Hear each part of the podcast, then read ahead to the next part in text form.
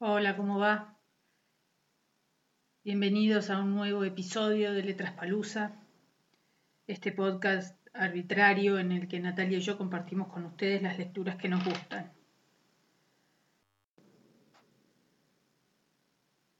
Hoy eh, les traemos a Richard Yates, un escritor norteamericano, nacido en la década del 20 del siglo pasado, que escribe en la línea de eh, de Cheever, así muy admirado por este, Tennessee Williams y por Dorothy Parker, y que bueno, medio ahí que había quedado como en las sombras del olvido. Sus cuentos y sus novelas eh, abarcan un montón de sensaciones muy humanas, profundamente humanas, eh, silencios incómodos, patéticos, conmovedores, Em, muchos eh, entendidos en teoría literaria dicen que sus, y críticos literarios dicen que sus relatos son em, parecidos, son, son como los cuadros de Edward Hooper, esa soledad final en la barra de algún bar, tremendo. Eh, fue guionista en Hollywood, fue em, soldado en la Segunda Guerra Mundial este, y enfermo de tuberculosis esta enfermedad le sirvió para relatar este cuento que traemos hoy, que se llama Ningún dolor y que está contenido en un libro que editó Fiordo y que se llama Once tipos de soledad,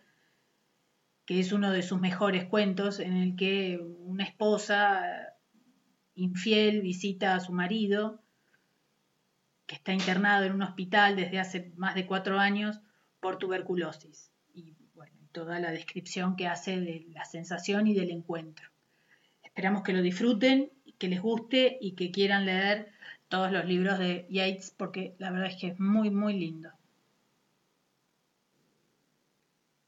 Mayra se enderezó en el asiento trasero, se alisó la pollera y se sacó de encima la mano de Jack. Está bien, nena, dijo él al oído, sonriendo. Tranquila. La que tiene que calmarse no soy yo, Jack, dijo ella. Basta, en serio. La mano cedió y quedó colgando floja, pero le dejó el brazo sobre los hombros como si nada. Mayra lo ignoró y miró por la ventanilla. Era un domingo de fines de diciembre y empezaba a atardecer. Las calles de Long Island se veían trasnochadas. Había costras sucias en la nieve derritiéndose en la vereda y Papá Noel de cartón en la puerta de las licorerías cerradas. Me da pena que tengan que traerme, dijo Mayra, por amabilidad a Marty, que estaba manejando. No hay problema, gruñó Marty. Después tocó bocina y agregó, dirigiéndose a la parte de atrás de un camión lento. Fuera del camino, hijo de puta. Mayra estaba enojada. ¿Por qué Marty andaba siempre de mal humor? Pero Irene, la mujer de Marty, se dio vuelta en el asiento delantero con su sonrisa amigable. A Marty no le importa, dijo. Le viene bien dar una vuelta el domingo en vez de quedarse tirado en casa. Bueno, dijo Mayra, se los agradezco mucho, en serio. La verdad era que hubiera preferido tomarse el autobús sola, como siempre. Hacía cuatro años que venía todos los domingos a visitar a su marido. Se había acostumbrado al largo viaje y le gustaba parar en una pequeña cafetería en Hampstead, donde había que cambiar de autobús para tomar un café y comer una porción de torta cuando volvía a casa. Pero hoy había ido con Jack a cenar a lo de Irene y Marty. La cena se había alargado tanto que Marty había tenido que ofrecerse a llevarla al hospital y ella había tenido que aceptar. Y entonces Irene tuvo que sumarse, por supuesto, y Jack también. Y todos se comportaban como si le hiciesen un favor. Pero había que ser amable. La verdad que es muy lindo, dijo Mayra, venir con auto de vez en cuando. No, Jack. Shh, nena. Tranquila, dijo Jack, pero ella se sacó su mano de encima y le dio la espalda. Irene los miró, metió la lengua entre los dientes y se rió, y Mayra sintió que se sonrojaba. No había nada de qué avergonzarse. Irene y Marty sabían todo sobre Jack y lo demás. Casi todos sus amigos lo sabían, y nadie la culpaba. Al fin y al cabo, ¿no era casi como ser una viuda? Pero Jack tenía que ubicarse. No podía tener la decencia de dejar las manos quietas, aunque fuera una vez, para variar. Listo, dijo Marty. Ahora vamos a ganar tiempo. El camión dobló y ellos aceleraron, y los rieles del tranvía y las tiendas fueron quedando atrás a medida que la calle se transformaba en camino y después en autopista. ¿Les molesta la radio, chicos? preguntó Irene. Apretó uno de los botones del dial y una voz lo surgió a disfrutar de la televisión en la casa. Ahora, esta noche. Apretó otro. Sí, su dinero rinde más en las tiendas Crawford. Apaga esa porquería, dijo Marty y tocó bocina y se pasó al carril de la izquierda. El auto entró en los jardines del hospital. Irene se dio vuelta en el asiento delantero y dijo Pero qué lugar hermoso. ¿En serio? ¿No es hermoso? Miren, armaron un árbol de Navidad con luces y todo.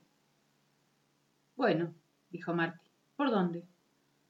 Todo derecho, dijo Mayra, hasta llegar al círculo grande, donde está el árbol de Navidad. Después hay que doblar a la derecha, rodear el edificio de la Administración y seguir hasta el final de la calle. Dobló como correspondía y cuando se acercaba al largo y bajo pabellón de tuberculosos, ella dijo, Es acá, Martí, en este. Él manejó hasta el cordón y frenó. Ella juntó las revistas que había comprado para su marido y al bajar pisó la aguada nieve gris. Irene hundió la cabeza entre los hombros y se dio media vuelta, abrazándose. ¡Ay, qué frío hace afuera! Entonces, ¿a qué hora vas a terminar, querida? A las ocho, ¿no? Sí, dijo Mayra. Pero ¿por qué no vuelven a casa? Puedo tomarme el autobús cuando termine, como hago siempre. Ni loca, dijo Irene. No pienso hacer todo el camino de vuelta con Jack deprimiéndose en el asiento de atrás. Se rió y le hizo un guiño. Bastante va a costarnos distraernos mientras estés adentro, ni hablemos de llevarlo a casa. Mejor nos vamos a dar una vuelta por ahí, querida. A lo mejor vamos a tomar un trago o algo por el estilo, y a las ocho en punto volvemos a buscarte. Bueno, está bien, pero en serio. En cuanto termine puedo. Acá mismo, dijo Irene. Nos vemos justo acá, en el edificio, a las ocho en punto. Ahora vete, cierra la puerta antes de que nos congelemos. Mayra sonrió mientras cerraba la puerta, pero Jack, taciturno, no levantó la vista para devolverle la sonrisa o saludarla con la mano. Después, el auto se alejó y ella caminó por el sendero y subió las escaleras del pabellón de tuberculosos. La salita de espera olía a radiadores y botas de goma húmedas y se apresuró a cruzarla. Pasó por la puerta que decía enfermería área restringida y llegó a la sala central, grande y ruidosa. Había treinta y seis camas. La sala estaba dividida en dos por un amplio pasillo y subdividida con mamparas que llegaban a la altura del hombro y formaban sectores abiertos de seis camas cada uno. Teñían de amarillo las sábanas y las pijamas para distinguirlos de la ropa incontaminada en la lavandería del hospital. Y ese color, sumado al verde pálido de las paredes, conformaba una gama enfermiza a la que Mayra no podía acostumbrarse. El ruido también era terrible. Todos los pacientes tenían una radio y parecía que todos escuchaban distintas emisoras. En algunas camas había grupos de visitantes, uno de los pacientes más nuevos yacía con los brazos alrededor de su esposa y la besaba. Pero en otras camas había hombres solos que leían o escuchaban la radio. El marido de Mayra no la vio hasta que ella estuvo al lado de su cama. Estaba sentado con las piernas cruzadas y miraba muy serio algo que tenía sobre las piernas. Hola, Harry, dijo ella. Él levantó la vista. Ah, hola, cariño, no te vi llegar. Ella se inclinó y lo besó rápidamente en la mejilla. A veces le besaba en la boca, aunque se suponía que no estaba permitido. Harry miró su reloj. Se te hizo tarde. ¿Se atrasó el autobús? No vine en autobús, dijo ella mientras se sacaba el abrigo. Me trajeron en auto. Irene, la chica que trabaja conmigo en la oficina. Ella y su marido me trajeron en su auto. Ah, pero qué amables. ¿Por qué no le dijiste que entraran? No podían quedarse. Tenían que ir a otro lugar. Pero los dos te mandaron saludos. Mira lo que te traje. Ah, gracias, qué bueno. Agarró las revistas y las desplegó sobre la cama. Life, Colliers, Popular Science. Qué bueno, cariño. ¿Por qué no te sientas y te quedas un rato? Mayra apoyó el abrigo en el respaldo de la silla junto a la cama y se sentó. Hola, señor Chains, le dijo a un negro muy alto que la saludó con la cabeza y le sonreía desde la cama de al lado. ¿Cómo está usted, señora Wilson? Muy bien, gracias. ¿Y usted? Ah, quejarme no sirve de nada, dijo el señor Chains. Miró por encima de la cama de Harry a Reed O'Mara, que escuchaba su radio acostado del otro lado. Hola, Reed. Hola, señora Wilson. Hola, voy a entrar. ¿Tu mujer viene esta noche, Reed? Ahora viene los sábados. Estuvo anoche. Ah, dijo Mayra. Bueno, por favor, mandale saludos. Claro, señora Wilson, serán dados. Después le sonrió al hombre mayor que estaba del otro lado del sector, que nunca recibía visitas y cuyo nombre nunca lograba recordar. Y él le devolvió la sonrisa con bastante timidez. Ella se acomodó en la silla de acero y abrió la cartera para buscar los cigarrillos. ¿Qué tiene sobre las piernas, Harry? Era un aro de madera de unos treinta centímetros de diámetro del que colgaba, sujeta al borde con pequeñas clavijas, una gran cantidad de lana azul. Ah, ¿esto? dijo Harry levantándolo. Le dicen telar malla. Me lo dieron en laborterapia. ¿Telar qué? Telar malla. Es así, ¿ves?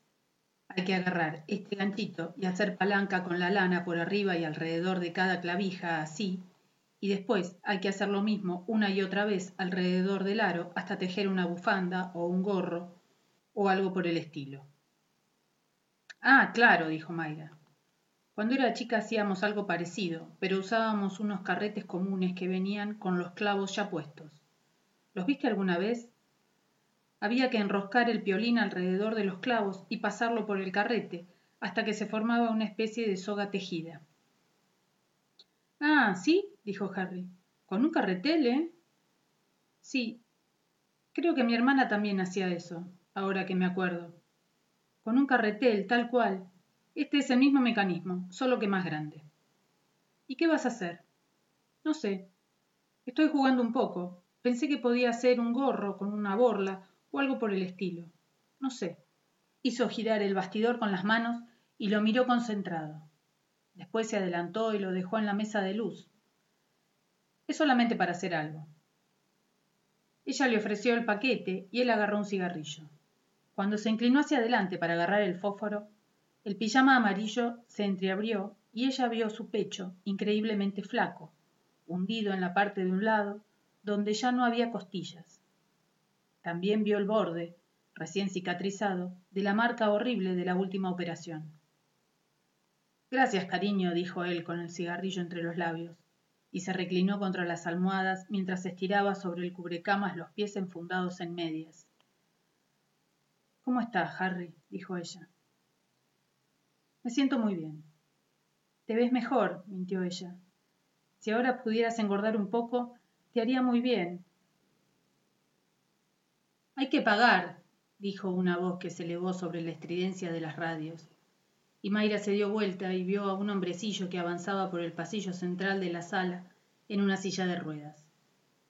Arrastraba lentamente la silla con los pies, como hacían todos los pacientes tuberculosos, para ahorrarle a los pulmones el esfuerzo de girar las ruedas con las manos. Se dirigía a la cama de Harry y sonreía con los dientes amarillos. Hay que pagar, dijo otra vez, cuando la silla se detuvo al lado de la cama. Tenía una especie de venda en el pecho y de ahí le salía un trozo de tubo de goma que se enroscaba en el saco del pijama, sujeto con un alfiler de gancho, y desembocaba en un pequeño frasco con tapa de goma que cargaba en el bolsillo delantero. Vamos, vamos, dijo. Hay que pagar. Oh, sí, dijo Harry, riéndose. Me había olvidado, Walter. Sacó un billete de un dólar del cajón de la mesa de luz y se lo pasó al hombre, que lo dobló con sus dedos flacos y se lo metió en el bolsillo junto al frasco. Muy bien, Harry, dijo. Ahora estamos a mano, ¿no? Claro, Walter. Dio marcha atrás con la silla de ruedas y la hizo girar, y Mayra vio que su pecho, espalda y hombros estaban abollados, deformes.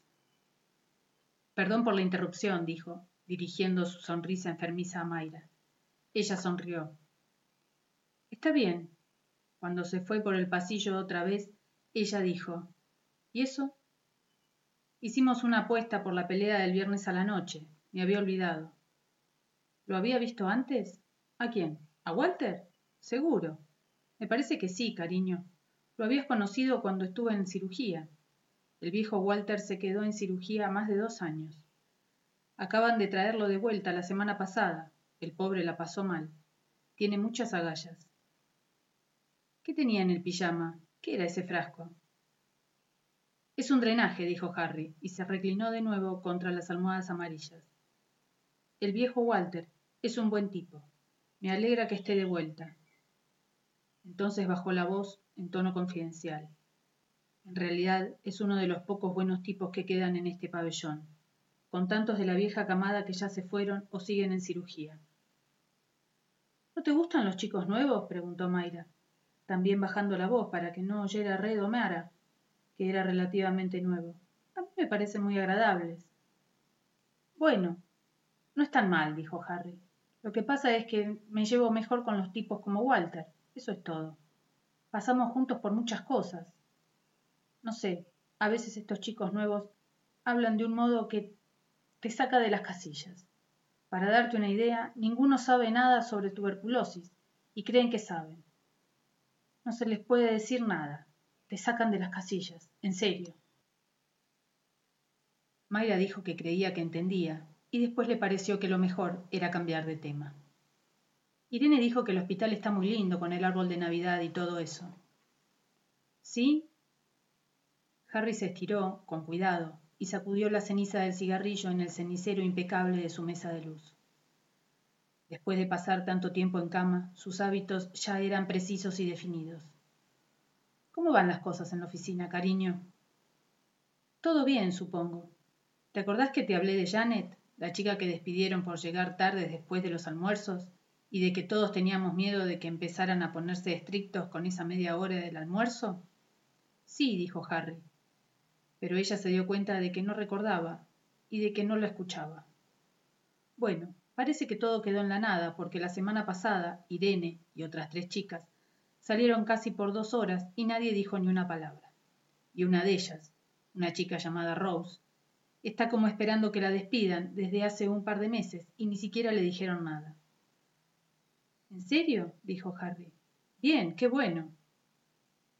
Hubo una pausa. Harry, dijo ella. ¿Qué cariño? ¿Hay novedades? ¿Novedades?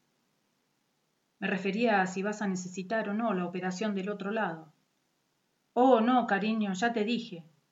No vamos a saber nada sobre esto hasta dentro de un tiempo. Pensé que ya te lo había explicado. Su boca sonreía y entornaba los ojos para darle a entender que había sido una pregunta estúpida. Era la misma mirada que le dirigía al principio, hacía ya mucho tiempo, cuando ella decía Pero, ¿cuándo te parece que te dejarán volver a casa? Ahora le dijo Todavía tengo que reponerme de esta última. Con estas cosas hay que ir por etapas. Primero hay que pasar el posoperatorio largo, hasta que uno está realmente fuera de peligro, sobre todo con la cantidad de recaídas que tuve en los últimos. ¿Cuánto tiempo pasó ya? ¿Cuatro años? No, van a esperar un tiempo, no sé, a lo mejor seis meses, a lo mejor más, y verán cómo progresa este lado. Recién entonces van a decidir sobre el otro lado. Pueden operarme de nuevo o no. Con estas cosas no se puede dar nada por sentado, cariño, ya sabes. No, por supuesto, Harry, perdón. No quiero hacer preguntas estúpidas. Solo quería, bueno, saber cómo te estabas sintiendo y todo eso. ¿Todavía te duele? Para nada. Ahora no, dijo Harry. Siempre que no ande levantando el brazo muy alto o algo por el estilo. Si lo hago, me duele. Y a veces me doy vuelta y me apoyo de ese lado cuando duermo y eso también me duele. Pero si me quedo, ya sabes, en una posición más o menos normal, Bien, entonces no siento ningún dolor. Qué bueno, dijo ella. Me alegra muchísimo escuchar eso. Ninguno de los dos habló por un tiempo que pareció algo largo, y en medio del ruido de las radios y las risas, las toses proveniendo de otras camas, su silencio resultó extraño. Harry, ausente, empezó a hojear con el pulgar las páginas de Popular Science. Los ojos de Mayra se desviaron hasta la foto enmarcada que tenía en la mesa de luz. Una instantánea ampliada de los dos juntos antes de su boda, tomada en el patio trasero de la casa de la madre de ella, en Michigan. En la otra foto, ella parecía muy joven, sus piernas largas y la pollera de 1945, sin saber cómo vestirse, ni siquiera cómo pararse, sin saber nada y lista para cualquier cosa con su sonrisa infantil. Y Harry, lo sorprendente era que, de alguna manera, Harry parecía más viejo en la foto que ahora. Seguramente era por la cara y la complexión más gruesa, y por supuesto que la ropa ayudaba. La oscura chaqueta Eisenhower condecorada y las botas lustradas. Ah, entonces era buen mozo. Claro que sí. Con su mandíbula fuerte y sus serios ojos grises, mucho más buen mozo, de hecho, que un hombre como Jack, demasiado pesado, demasiado macizo. Pero ahora, con la pérdida de peso, los labios y los ojos se habían suavizado, y eso le daba el aspecto de un chico esmirriado. La cara le había cambiado, y le hacía juego con el pijama. Me alegra mucho que me hayas traído esto, dijo Harry de su Popular Science. Tiene un artículo que quiero leer. Bien, dijo ella, y quería decir, ¿no podrías hacerlo cuando me vaya? Harry dio vuelta a la revista luchando contra las ganas de leerlo y dijo, ¿Cómo está todo lo demás, cariño? Afuera de la oficina, quiero decir. Todo bien, dijo ella. El otro día recibí una carta de mamá, una especie de carta de Navidad. Te manda muchos saludos. Bien, dijo Harry, pero ganó la revista. Le dio vuelta otra vez, la abrió en el artículo y examinó unas pocas líneas por arriba, como para asegurarse de que era el artículo correcto, y empezó a leer. Mayra prendió otro cigarrillo con la colilla del anterior, agarró la Life y comenzó a dar vueltas las páginas. Cada tanto levantaba la vista para mirarlo. Estaba recostado y se mordía un nudillo mientras leía, frotando la planta de un pie envuelto en una media contra la punta del otro. Así pasaron el resto de la hora de visita. Un poco antes de las ocho, un grupo de personas avanzó por el pasillo, sonriendo y arrastrando un piano con rueditas de goma. Eran los animadores de la Cruz Roja, que venían los domingos a la noche. Encabezaba la procesión la que tocaba, la señora Balashek, una mujer agradable, gruesa, en uniforme. Después venía el piano, empujado por un pálido tenor joven que tenía siempre los labios húmedos. Y después las cantantes, una soprano hinchada con un vestido de tafeta que le apretaba las axilas y una contraalto flaca, de cara seria, con un maletín. Acercaron el piano rodando hasta la cama de Harry, cerca del centro de la sala, y empezaron a sacar sus partituras. Harry levantó la vista. Buenas tardes, señora Balashek. Sus anteojos brillaron al mirarlo. ¿Cómo está esta noche, Harry? ¿Te gustaría escuchar algunos villancicos? Sí, señora. Las radios se fueron apagando y la charla se extinguió. Pero cuando la señora Balashek se disponía a tocar las teclas, intervino una enfermera corpulenta. Sus tacos de goma resonaron en el pasillo. Venía con la mano levantada para detener la música porque quería hacer un anuncio. La señora Balashek volvió a sentarse y la enfermera dijo, estirando el cuello. Se terminó la hora de visitas. A un extremo de la sala. Se terminó la hora de visitas. Al otro. Entonces, asintió y le sonrió a la señora Balashek, bajo su máscara de lino esterilizado, y se alejó taconeando de nuevo. Después de una breve consulta en voz baja, la señora Balashek empezó a tocar un jingle bells introductorio, bamboleando las mejillas. Quería tapar el ruido que hacían las visitas al retirarse, mientras las cantantes tosían, discretas a un costado. Esperarían a que el público se calmara. Por Dios, dijo Harry, no me di cuenta de que era tan tarde. Vamos, Te acompaño hasta la puerta. Se sentó lentamente y dejó caer los pies al suelo. No te molestes, Harry, dijo Mayra. Quédate acostado. No, está bien, dijo él, deslizándose en las pantuflas. ¿Me alcanzarías la bata, cariño? Se levantó y ella lo ayudó a ponerse la bata de corderoy de la Administración de Veteranos, que le quedaba demasiado corta. Buenas noches, señor Chance, dijo Mayra, y el señor Chance sonrió y asintió con la cabeza. Después le dijo buenas noches a Rey Domeara y al hombre mayor, y cuando pasaba al lado de su silla de ruedas en el pasillo, también le dio las buenas noches a Walter. Tomó el brazo de Harry y su flacura la sorprendió. Se adaptó con cuidado a sus pasos lentos. Se quedaron mirándose en medio del reducido y desmañado grupo de visitantes que demoraba en la sala de espera. Bueno, dijo Harry. Entonces, cuídate, cariño. Te veo la semana que viene. Uy, uy, dijo la madre de alguien mientras empujaba la puerta con los hombros encorvados. Qué frío que hace esta noche.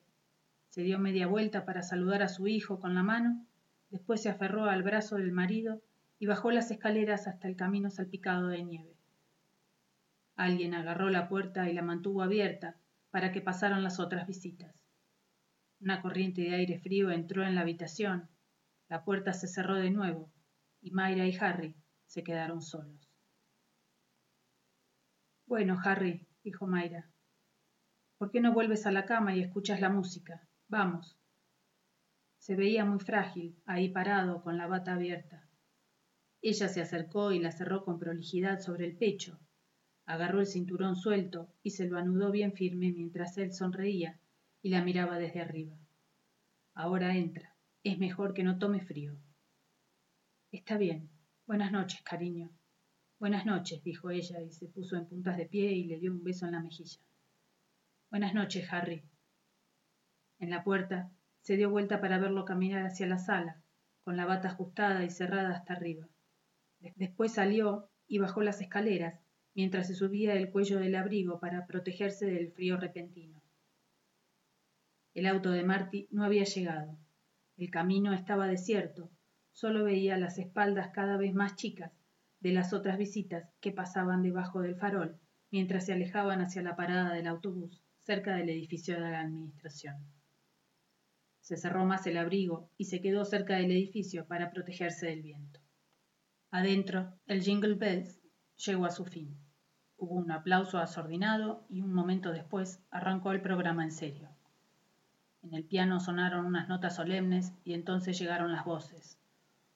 Oye al ángel heráldico cantar, gloria al nuevo rey. De pronto a Mayra se le cerró la garganta. Las luces de la calle le inundaron los ojos. Tenía medio puño en la boca y lloraba míseramente a mares, despidiendo nubecitas de vapor que se alejaban en la oscuridad. Le llevó mucho tiempo detenerse. Lloraba acongojada. Hacía un ruido agudo y afilado que sonaba como si se pudiera oír a kilómetros de distancia. Ya se le pasaba, o se le estaba por pasar. Logró controlar el temblor de los hombros, sonarse la nariz, guardar el pañuelo y cerrar la cartera con un chasquido tranquilizador, casi eficiente. Entonces, las luces del auto llegaron escrutando el camino. Corrió por el sendero y se paró a esperar en el viento. Dentro del auto, el olor cálido del whisky flotaba suspendido entre las brasas rojizas de los cigarrillos. La voz de Irene chilló. Uy, vamos, rápido, cierra la puerta. Jack la acercó con sus brazos mientras la puerta se cerraba y en un susurro ronco le dijo Hola, nena. Estaban todos un poco borrachos. Hasta Marty se había puesto alegre. Agárrense fuerte, dijo, mientras rodeaba el edificio de la administración. Dejaban atrás el árbol de Navidad y se dirigían hacia la autopista a través de la reja acelerando. Agárrense fuerte. La cara de Irene flotaba por encima del respaldo del asiento delantero mientras hablaba. Mayra, cariño, encontramos un lugarcito muy lindo por el camino, una especie de parador barato y todo. Queremos llevarte a tomar algo, ¿está bien? Seguro, dijo Mayra. Muy bien. Porque la verdad es que te sacamos ventaja, pero igual me gustaría que conocieras el lugar. Marty, Podrías tomártelo con calma, se rió. Honestamente, si estuviera manejando otro que hubiera tomado todo lo que tomó él, estaría muerta de miedo. Pero con el viejo Marty está todo bien. Es el mejor conductor del mundo, borracho o sobrio, no importa cómo esté. Pero ellos no la escuchaban. En pleno beso, Jack deslizó la mano dentro del abrigo, tanteó conocedor entre todas las capas de ropa y le tocó la piel desnuda del pecho. ¿Ya no estás enojada conmigo, nena? balbuceó contra sus labios. ¿Vamos a tomar algo? Las manos de ella se aferraron a su espalda y ahí se quedaron. Después dejó que él le diera vuelta y que la otra mano trepara en secreto por su muslo. Está bien, le dijo en voz baja. Tomemos algo y después. Está bien, nena, está bien. Y después, querido, vamos directo a casa.